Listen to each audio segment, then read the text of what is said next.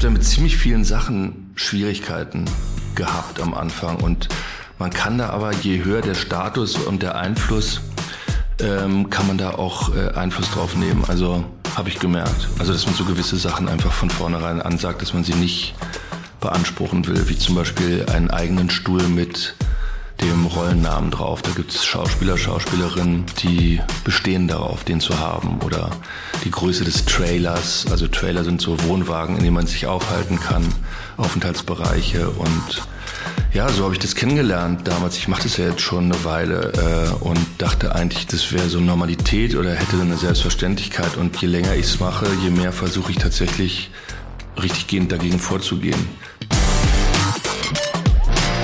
Der allerletzte Podcast mit Daniel Danger. Ein Wunschgetränk. Jetzt habe ich die Brille nicht auf, aber ich drück mal rechts oben, wird irgendwas mit Kaffee sein. Ja. Ach so, Cappuccino druckst du jetzt. Ja. ja okay. Warte. Das gibt's doch. Da musste Lars Eidinger erst drücken, damit die Maschine angeht. Ja. Aber äh, Sie sind natürlich hier Profi, weil Set ist tagtägliche Arbeit. Ja, das ist, und, und die sind auch aus Berlin mitgekommen. Also dieses Catering, der Kai und der Peter, die kommen aus Berlin. Also die letzten drei Monate drücke ich schon auf die Taste hier. Aber ich, ich, ich nehme kein Cappuccino, sondern ich nehme ein Latte Macchiato. Vielen herzlichen Dank. Und guck, ne, mit den Bechern. Es gibt schon lange keine äh, Kunststoffbecher mehr, sondern es ist alles, also doch Kunststoffbecher schon, aber keine Wegwerfbecher Becher mehr, sondern immer diese Recap. Also in Sachen Nachhaltigkeit ändert sich tatsächlich auch beim Film was. Ja, das ist richtig. Das nennt sich dann grünes Drehen und das ist auch sozusagen das oberste Gebot der Produktionsfirma und da wird total darauf geachtet, keiner fliegt, alle fahren Zug und ja, da sind bestimmt noch ganz viele andere Sachen, die beachtet werden oder verfolgt werden. Ja, das hat sich komplett gewandelt zum Glück, ja. Ich folge unauffällig. Ja, Wir sind jetzt noch für diejenigen, die es nicht gemerkt haben, draußen unterwegs. Man sieht es ja so schlecht, aber gehen jetzt rein, habe ich mir schon sagen lassen. ja, wir gehen jetzt ins Studio und das ist natürlich total luxuriös, dass man hier hat man richtig Räume, in denen man sich aufhalten kann. Mal die Treppen hoch, auch unschwer zu überhören. Tag.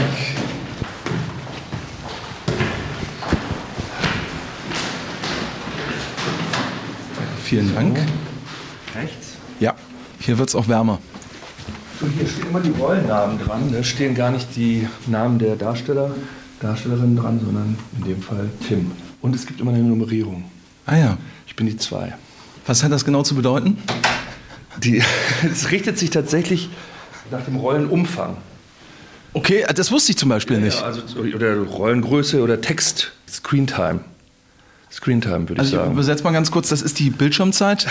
Ja, genau. Ja, doch, Größe der Rolle ist es eigentlich am Ende. Ja, und wir sind durchnummeriert. Eins, zwei, drei. Ich habe es jetzt einmal erlebt, dass ich mal die Eins war und dann im Laufe ähm, der Drehzeit auf die Zwei gerutscht bin.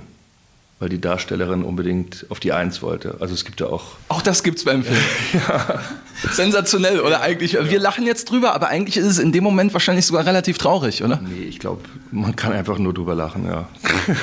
Sehr gut. Also ich höre direkt raus, Lars Eidinger ist niemand, der, wenn die zwei an der Garderobe steht, sofort wieder abreißt. Äh, nee, im Gegenteil. Also ich habe da mit ziemlich vielen Sachen Schwierigkeiten gehabt am Anfang. Und man kann da aber, je höher der Status und der Einfluss, ähm, kann man da auch äh, Einfluss drauf nehmen. Also habe ich gemerkt. Also dass man so gewisse Sachen einfach von vornherein ansagt, dass man sie nicht beanspruchen will, wie zum Beispiel einen eigenen Stuhl mit dem Rollennamen drauf. Da gibt es Schauspieler, Schauspielerinnen, die bestehen darauf, den zu haben. Oder die Größe des Trailers. Also Trailer sind so Wohnwagen, in denen man sich aufhalten kann, Aufenthaltsbereiche. Und ja, so habe ich das kennengelernt damals. Ich mache das ja jetzt schon eine Weile äh, und dachte eigentlich, das wäre so Normalität oder hätte eine Selbstverständlichkeit. Und je länger ich es mache, je mehr versuche ich tatsächlich richtig gehend dagegen vorzugehen. Also erstmal auch als gutes Beispiel voranzugehen und zum Beispiel mich nicht beim Essen vorzudrängen. Das finde ich eine absolute Unart von Schauspieler, Schauspielerinnen. Also, wie sagt man, es gibt so die, die Angewohnheit, dass wenn dann äh, Pause ist und dann bildet sich die Schlange vor dem Catering, Wagen, äh, dass dann die Schauspieler, Schauspielerinnen vorgelassen werden, richtig gehend. Immer mit dem Argument, die müssten zum Fresh-Up, was heißt, äh, die müssten dann am Ende wieder in die Maske, um drehfertig gemacht zu werden und hätten dadurch sozusagen das Recht, in der Schlange vorzudürfen. Stimmt aber nicht. Das ist, also die Maskenbildner, Maskenbildnerinnen haben ja genauso lange Pause wie wir. Das heißt, wir fangen auch erst am Ende der Pause an. Das ist ein reines Privileg, ja, was ich nicht gerechtfertigt finde. Spätestens nicht, nachdem äh, meine Tochter wurde äh, mit zehn Tagen am Herzen operiert und meine Frau und ich, wir haben im Anschluss an die Operation, an die siebenstündige Operation, in der das Leben meiner Tochter gerettet wurde, in der Kantine gesessen und haben gesehen, wie der Chirurg reinkam und sich hinten angestellt hat. Also spätestens ab dem Tag habe ich gedacht, nie wieder drängel ich mich aus irgendwelchen fadenscheinigen Gründen in der Schlange vor und sage, lassen Sie mich durch, ich bin Schauspieler. Damit erübrigt sich auch die Frage nach einem Schlüsselerlebnis, aber dennoch finde ich es ja total spannend. Wir sitzen jetzt hier, ich muss mal die Jacke ausziehen, es ist wirklich warm hier in der Garderobe. Ist es? Ja, finde ich schon, finde ich schon. Ja, ich ziehe auch mal die Schuhe aus. Ähm, und es sind so graue Couches, auf denen wir jetzt sitzen. Das ist wirklich null repräsentativ, das muss ich wirklich sagen. Sieht ja aus wie so ein Showroom im, im, im, im Möbelladen, oder? Da sind auch so fast wie Requisiten angeordnete Bildbände im Regal und es sieht alles so sehr installiert aus. Also ich kenne das so nicht. Das ist wirklich, das ist Studio-Ästhetik. Also das hat nur damit zu tun, dass wir hier im Studio drehen. Und das ist schon auch verrückt, ne? einfach um das mal zu erklären. Wir haben den ganzen Film in Berlin gedreht. Das ist ein Film von Tom Tikva, der heißt Das Licht, der wird Das Licht heißen. Und wir haben den ganzen Film in Berlin gedreht. Er spielt auch in Berlin. Und ähm, jetzt wurde eine Altberliner Wohnung, die es in Berlin gibt, in der Bleibtreustraße, wurde eins zu eins hier im Studio nachgebaut. Jetzt könnte man die Frage nach dem Warum stellen. Ja. Ich mache es auch einfach mal. Ja. Naja, also ich habe mich das auch gefragt. Also ich weiß natürlich, die, sagen wir mal, die erste Begründung ist, die NRW-Stiftung ist extrem finanzkräftig und stark und hat diesen Film zu großen Teilen mitfinanziert. Und das heißt, man muss das Geld dann auch in NRW ausgeben und dann bietet sich sowas an. So, das ist einer der Gründe. Ein anderer ist, dass es tatsächlich am Ende günstiger ist, als es in Berlin zu produzieren. Also äh, in der Originalwohnung, was ja völlig absurd ist. Aber, Ich es ist, sagen, absurd. ja, aber es ist teurer, weil man muss dann in dem Fall die Wohnung mieten, dann muss man ähm, die Straße sperren, dann, dann stellt man sogenannte Steiger auf, also riesige Scheinwerfer, die von außen reinleuchten. Und man ist extrem abhängig von den Tageszeiten. Da ist man halt völlig frei im Studio, kann man alles selber bestimmen, wann Tag, wann Nacht ist. Also mir wurde es so erklärt, es ist am Ende günstiger, es hier nachzubauen, als es im Original, äh, in der Originalwohnung in Berlin zu drehen. Verrückt, ne? Es ist wirklich verrückt. Wie schwer, um das Thema noch mal ganz kurz abzuschließen. Also es war nur so lustig, weil wir haben äh, im Hausflur in der anderen Wohnung gedreht tatsächlich, nur in der Wohnung nicht. Ja?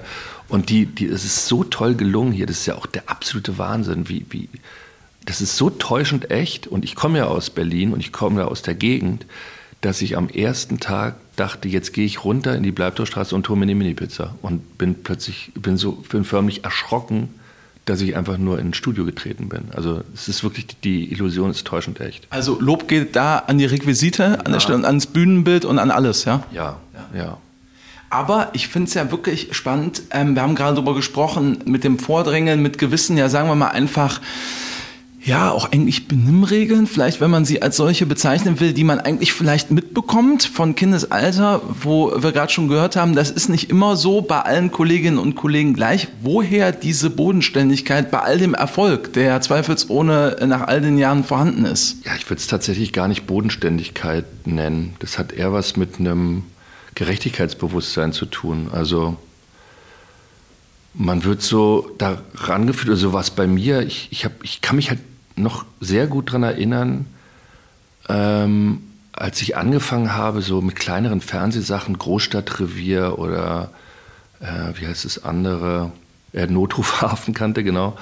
Beides Hamburg, ne? Ja, mich hat da auch keiner so eingeführt oder, oder, oder, oder an die Hand genommen. Ja, ich kam dann da, ich musste mich dann selber da zurechtfinden. Und da war es oft so, dann saßen alle auf ihren Stühlen in ihren Kostümen, die, die HauptdarstellerInnen, und ich wusste gar nicht, wo ich mich hinsetzen soll. Äh, Und oft hatte ich auch gar keinen Rückzugsort oder so. Ich stand dann einfach rum und, und, und, und erinnere mich halt auch noch, wie blöd sich das angefühlt hat. Und äh, jetzt habe ich halt den Anspruch, dass ich diese Situation sozusagen aus der anderen Perspektive nicht mehr zulasse. So, ja, und dass ich möchte, dass die Leute sich wohlfühlen. Oder ich habe zum Beispiel mal einen Drehtag mit Tim Burton gehabt und dann kam ähm, also jetzt fällt mir der Name nicht ein, aber es ist ein sehr prominenter Schauspieler. Peinlich, wie heißt er nochmal? Colin Farrell, sorry. Der ist wirklich sehr bekannt. Ja, ja, ja, ja nur, ist nur so absurd, dass mir jetzt der Name nicht einfällt, weil ich gerade eine Geschichte zu Namen erzählen will. Und zwar kam Colin Farrell rein morgens und ich hatte nicht mal mit dem eine Szene.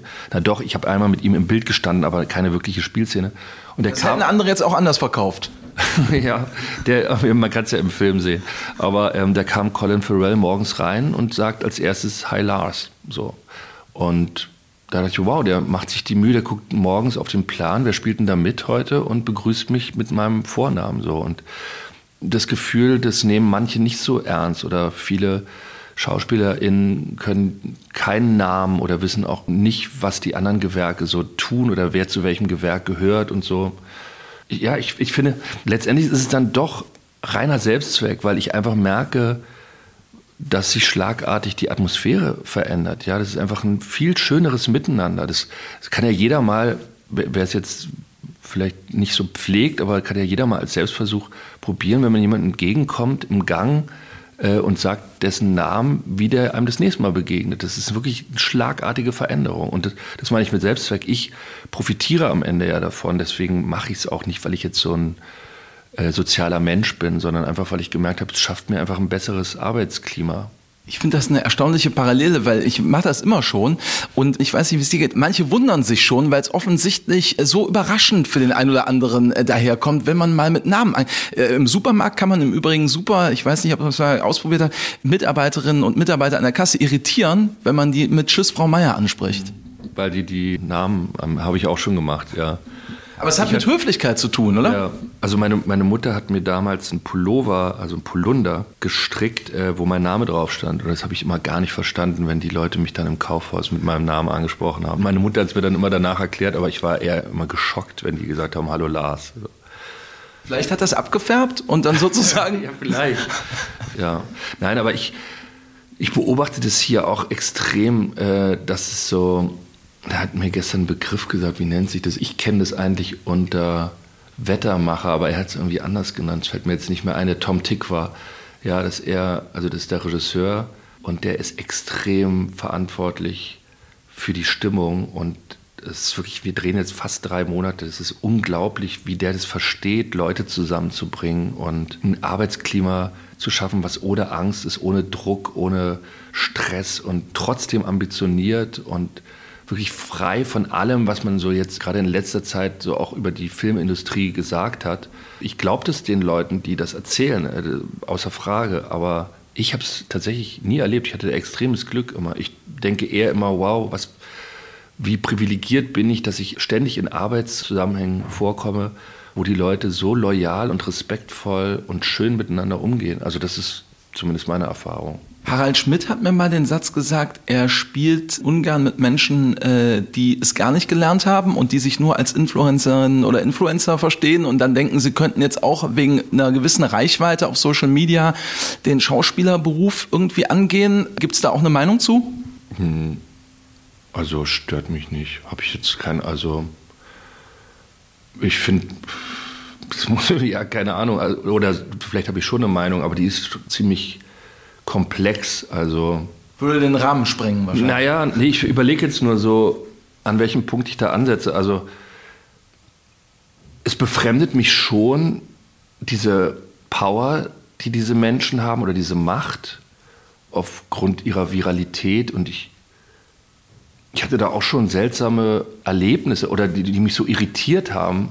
Ich habe mal, ich mal aufgelegt, ich sage jetzt nicht wo, und ich sage jetzt auch nicht, wer nach mir aufgelegt hat, aber es war eine Influencerin. Und dann habe ich einfach, also Platten aufgelegt als DJ, und habe ich einfach gesehen, dass die ihre Musik vom Band abspielt und so tut, als wenn sie die Musik macht, was ja auch irgendwie legitim ist, aber ich dachte irgendwie, das ist so vielsagend darüber, wie man die Leute blendet und dass da eigentlich gar kein Inhalt dahinter ist. Oder ich meine, das Schöne am Auflegen ist ja die Leidenschaft für die Musik und auch die Auswahl und dass es was Persönliches hat und dass es, zumindest ist es das, was mich daran äh, interessiert und ähm, auch die Fähigkeit, Musik zusammenzumixen und so. Und da scheint es um was ganz anderes zu gehen. Ja, und auf der anderen Seite, das ist irgendwie auch die Entwicklung der Zeit, also oder ja, wenn man jetzt auf einer Filmpremiere ist und man sieht dann die Schauspieler, Schauspielerinnen über einen roten Teppich laufen und plötzlich kommen Leute, die ich noch nie gesehen habe und die, die, die, die, die Massen rasten aus. So, das ist natürlich befremdend so. Aber ich weiß jetzt nicht, ob ich das wirklich so bewerten kann und sage, nee, das gefällt mir nicht. Oder das ist ja auch immer, das ist ja leider so, oder ist ja auch immer die Entsche ist ja eine Entscheidung der Leute. Das befiehlt ihnen ja keiner. Oder es, die Leute entscheiden sich dafür, das toll zu finden. Und das kann ich ihnen auch nicht nehmen oder verwehren oder ausreden. Ich teile das nicht so.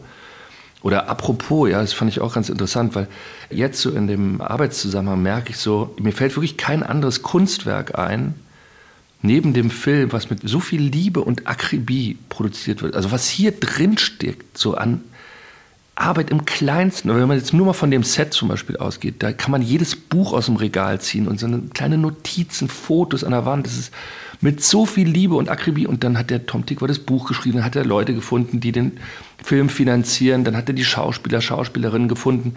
Dann jeder Tag ist eine Herausforderung. Stimmt das Wetter hier in dem Film regnet es zum Beispiel jeden Tag. Das ist so ein Stilmittel. Und am Anfang hatten wir immer strahlenden Sonnenschein in Berlin und dann waren die Schattenprobleme. Und von wie viel Faktoren das Gelingen von so einem Film, es steht in keinem Verhältnis zu dem, dass am Ende, und so war es neulich, da hat ein Kollege im Theater zu mir gesagt, ja, ähm, er ist gespannt auf den Napoleon, aber er hätte gehört, starke Bilder, aber sonst irgendwie äh, flach oder uninteressant. Und ich, was, was ist denn das für eine Meinung? Von wem ist die? Und ja, von einem Influencer. Und dann dachte ich nur so, oder YouTuber hat er gesagt. Das ist so wow, ne? Also wenn man sich, das steht in keinem Verhältnis dazu, was da an Liebe drin steckt. Und dann sagt einer sowas Vernichtendes so oder ja, sowas Despektierliches. Ich, ja, vielleicht, das sind so Sachen, die mir jetzt in dem Zusammenhang einfallen die Frage bestimmt schon öfter gehört, deswegen stelle ich sie jetzt gar nicht. Film oder Theater, warum auch? Man muss sich ja gar nicht entscheiden. Insofern überspringen wir die direkt, das sehe ich auch dem Gesicht an, oder? Nein, nein, also nicht, ich, ich, mein Gesicht hat nur ausgesagt, ich finde es lustig zu sagen, ich stelle die Frage nicht und sie dann zu stellen. Das war ein das anderes so, Stilmittel, oder? Wo, wo habe ich das denn neulich gesehen? Ah ja, Ricky Gervais hat gesagt, so, hat dann alle Witze erzählt, die er bei den Golden Globes nicht erzählen würde. Und er hat dann immer den Witz erzählt und danach gesagt, sowas will ich natürlich nie in der Öffentlichkeit erzählen. So, kam mir jetzt die Frage vor. Ich würde jetzt sagen, zum Glück muss ich mir die Frage nicht stellen. Also ich bin so glücklich, dass ich beides machen kann. Und da bin ich ja die, eine der absoluten Ausnahmen. So. Und ist mir schon auch bewusst, wie privilegiert ich bin damit, dass ich beides machen kann. So. Und dass sich das vereinbaren lässt überhaupt, dass ich dass es so organisiert ist, dass ich meine Theatervorstellungen spielen kann, trotzdem Filme drehen. Das ist ja oft auch gar nicht machbar oder ja, logistisch irgendwie schwer zu vereinen. Also ich kriege das mit von KollegInnen, die dann Sachen absagen müssen, weil sie eine Theatervorstellung haben oder die sich dann entscheiden müssen. Ich muss mich nicht entscheiden. Also ich kann beides machen und es funktioniert. Aber das ist vielleicht jetzt wirklich eine Frage, die interessant ist, die fällt mir jetzt ein dazu. Und zwar von den Menschen, die Theater spielen, die sagen ja immer, Theater ist viel anspruchsvoller und schwieriger als Film. Und beim Film wird es genau andersrum argumentiert. Und jetzt haben wir Lars Eidinger hier, der beides macht. Ah. Was ist denn nun äh, anspruchsvoller? Puh, also ich hätte jetzt gedacht, also das ist zumindest meine Erfahrung, dass immer die Leute, die nur Theater spielen, sagen, sie hätten so wahnsinnig Lust, mal einen Film zu machen. Und FilmschauspielerInnen immer sagen so, oh, ähm, ich würde echt gerne mal ans Theater. So, äh, also für mich sind es wirklich zwei völlig unterschiedliche Berufe es hat nicht so viel miteinander zu tun. Und ich finde auch nicht, dass ein Theaterschauspieler oder eine Theaterschauspielerin prädestiniert dafür ist, auch Filme zu drehen. Eher nicht. Also ich merke das zum Beispiel beim Synchron. Ja? Man muss manchmal einen Film nachsynchronisieren oder Stellen, die technisch nicht sauber aufgenommen wurden, aber man muss auch als jemand, der jetzt eine englische Serie dreht, in meinem Fall All the Lights We Cannot See, was jetzt auf Netflix läuft, muss ich dann komplett auf Deutsch synchronisieren und dann habe ich wohlweislich gesagt, ich mache das nicht, das, ich kann das gar nicht, ich weiß, dass es nicht funktioniert. Ähm, und dann haben sie mir gesagt, was ich dafür verdienen würde oder damit verdienen würde. Und dann habe ich es doch gemacht, ja, weil es wirklich sehr viel Geld war. Das ist irgendwie jetzt auch fast unmoralisch, das nicht anzunehmen. Aber es fiel mir schwer und es ist auch furchtbar geworden. Also ich, jetzt bereue ich es eigentlich schon wieder. Ähm, man kann sich echt nicht angucken. Das ist einfach. Das ist sehr ehrlich in dem Moment, ne? Was? Äh, dass man sich gar nicht angucken kann. Ja, aber ich möchte mich fast ein bisschen dafür entschuldigen für alle, die es jetzt sehen, dass ich so merke, ich erkenne da meine eigene Stimme nicht und darauf wollte ich eigentlich hinaus. Ich kann es einfach auch nicht. Also das, das meinte ich mit dem kein, kein Theater oder äh, ja, Theaterschauspieler, Schauspielerin ist prädestiniert dafür, auch Filme zu drehen und umgekehrt.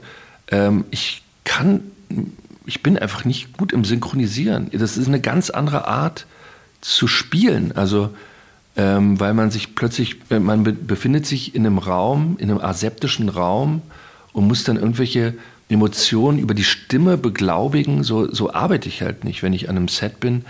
Äh, meine Stimme reagiert auf was ganz anderes. Also darauf, dass ich mich auf die Situation, auf den Partner, auf die Partnerin einlasse.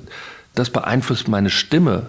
Und plötzlich bin ich dazu aufgerufen, die Stimme so fast wie so von außen nach innen zu arbeiten, also was sehr Äußerliches herzustellen, das liegt mir einfach nicht. Ich schaffe das gar nicht. Ich habe auch dann in dem Fall die Musikalität nicht. Ich, ich kann es dann nicht reproduzieren. Das klingt dann immer hohl und aufgesagt und fremd. So, ich, deswegen würde ich eigentlich sagen, es ist generell falsch, Filme zu synchronisieren. Also Entschuldigung jetzt für die sogenannten SynchronschauspielerInnen, sozusagen, ich will die natürlich nicht ihren Job nehmen, aber ich, ich glaube einfach nicht daran. Ich glaube, das ist einfach, ich gucke mir alle Filme im Original an, auch wenn es koreanische Filme sind. Ich würde nie was synchronisiert gucken. Ich finde es einen totalen Irrtum, Filme zu synchronisieren.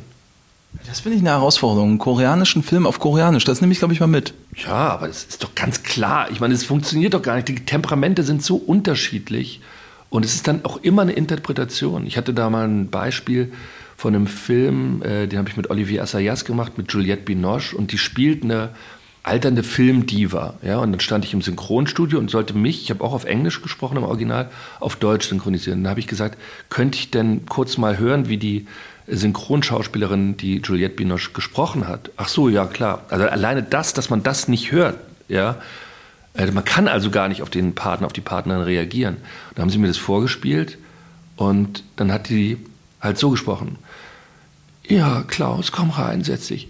Und das habe ich schon verstanden. Sie hat halt geschaut und gesagt, ah, alternde Filmdiva kann ich. Und hat es über die Stimme erzählt. Aber die Juliette Binoche hat es nicht über die Stimme erzählt, sondern äh, über andere Sachen, ja, oder da ist sie ja faktisch eine, da muss man das ja nicht noch mit der Stimme so beglauben.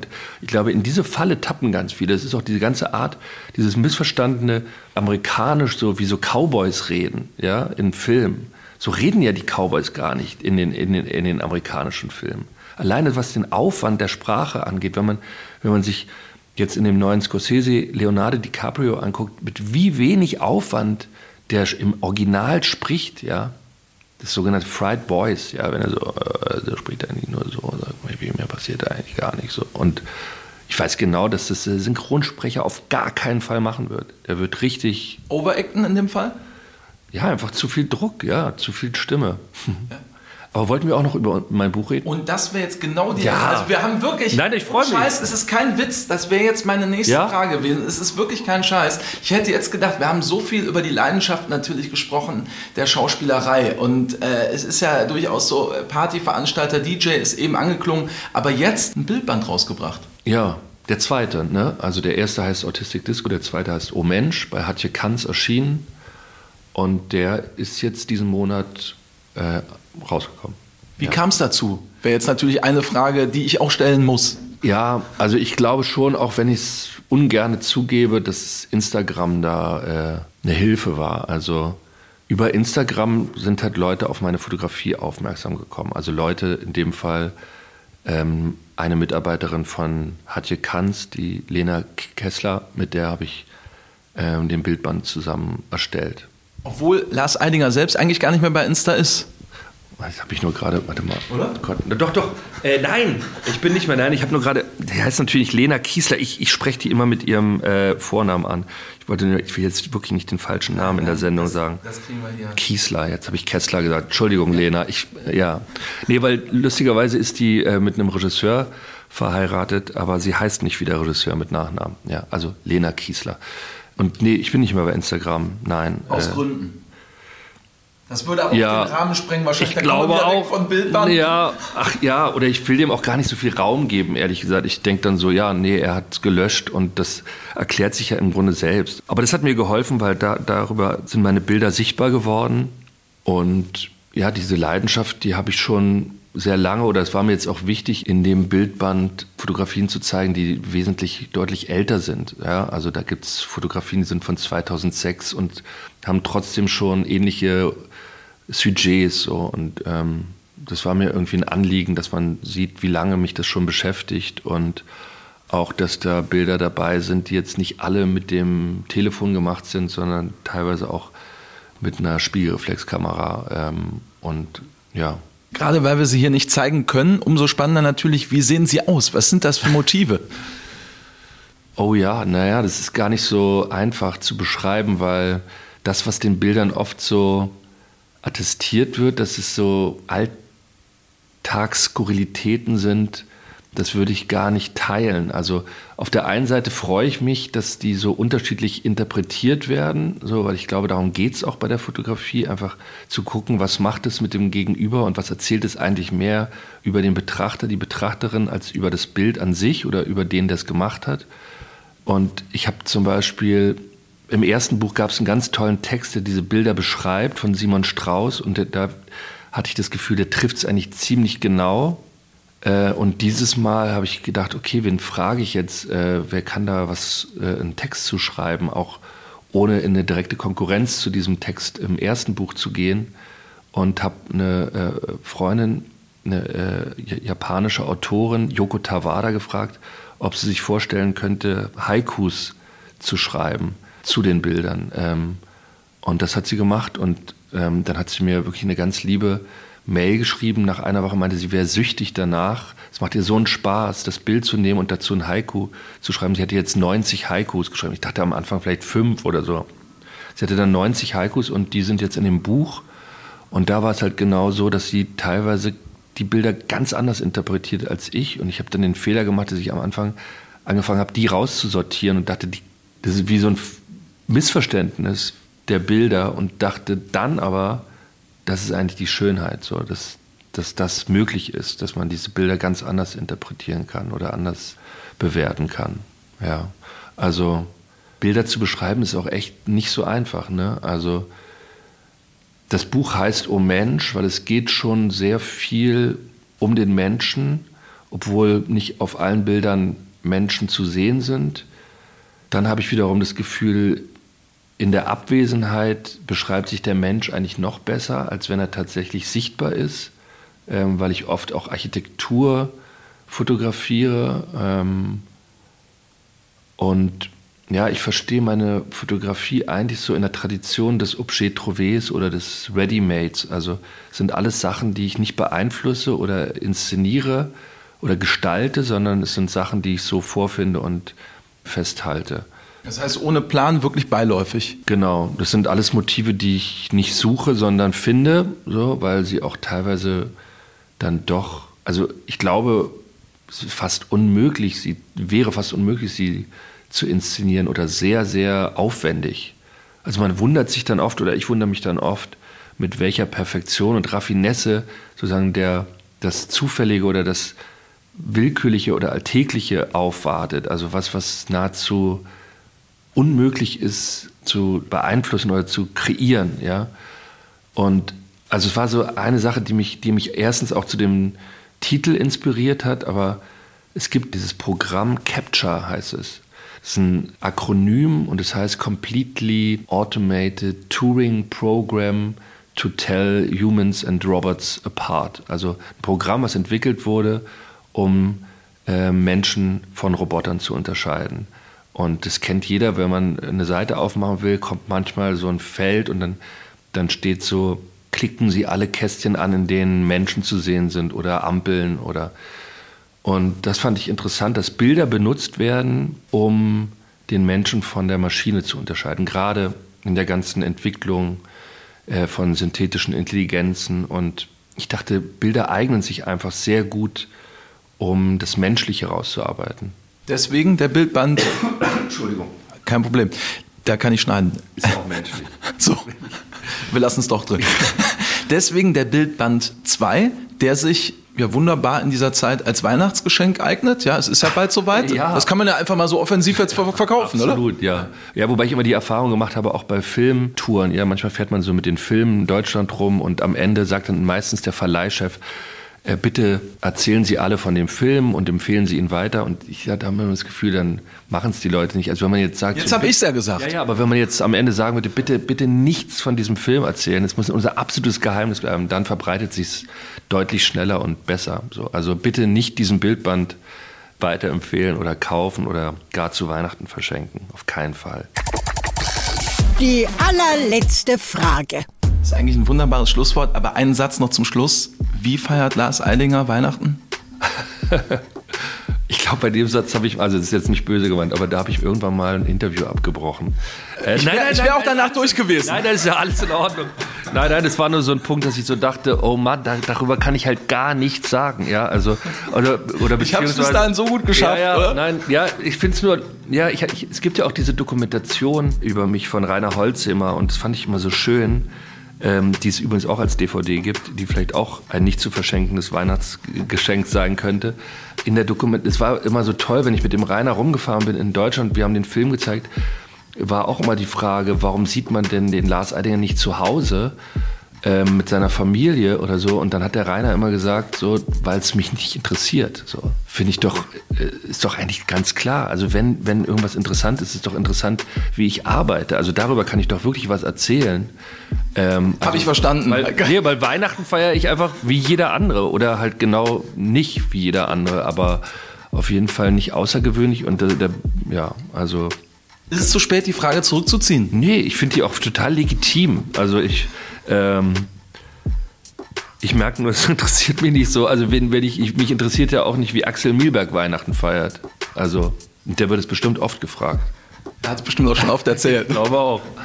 Damit äh, schließen wir mit äh, lieben Grüßen an Axel Milberg Ja. und sagen Frohe noch, Weihnachten. frohe Weihnachten und sagen nochmal auf keinen Fall den Bildband kaufen. Ja, auf keinen Fall den Bildband Oh Mensch kaufen. Auf keinen Fall die DVD Sein oder Nicht Sein kaufen.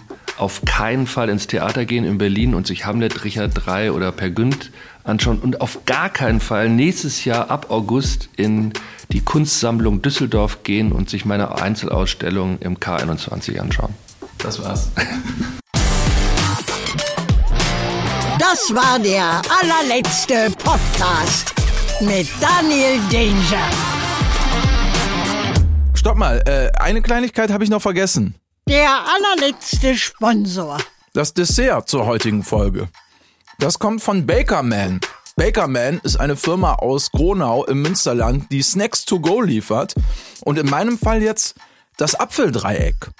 Ist ein knuspriger Blätterteig mit saftiger Füllung aus frischem, ungeschwefelten Apfelstückchen und einer leichten Zimtnote und wird nur noch abgerundet mit einem Hagelzuckertopping. Ja. Und das schmeckt wirklich ausgezeichnet. Und ich bedanke mich an dieser Stelle sehr herzlich bei Bakerman für die Unterstützung der heutigen Podcast-Folge.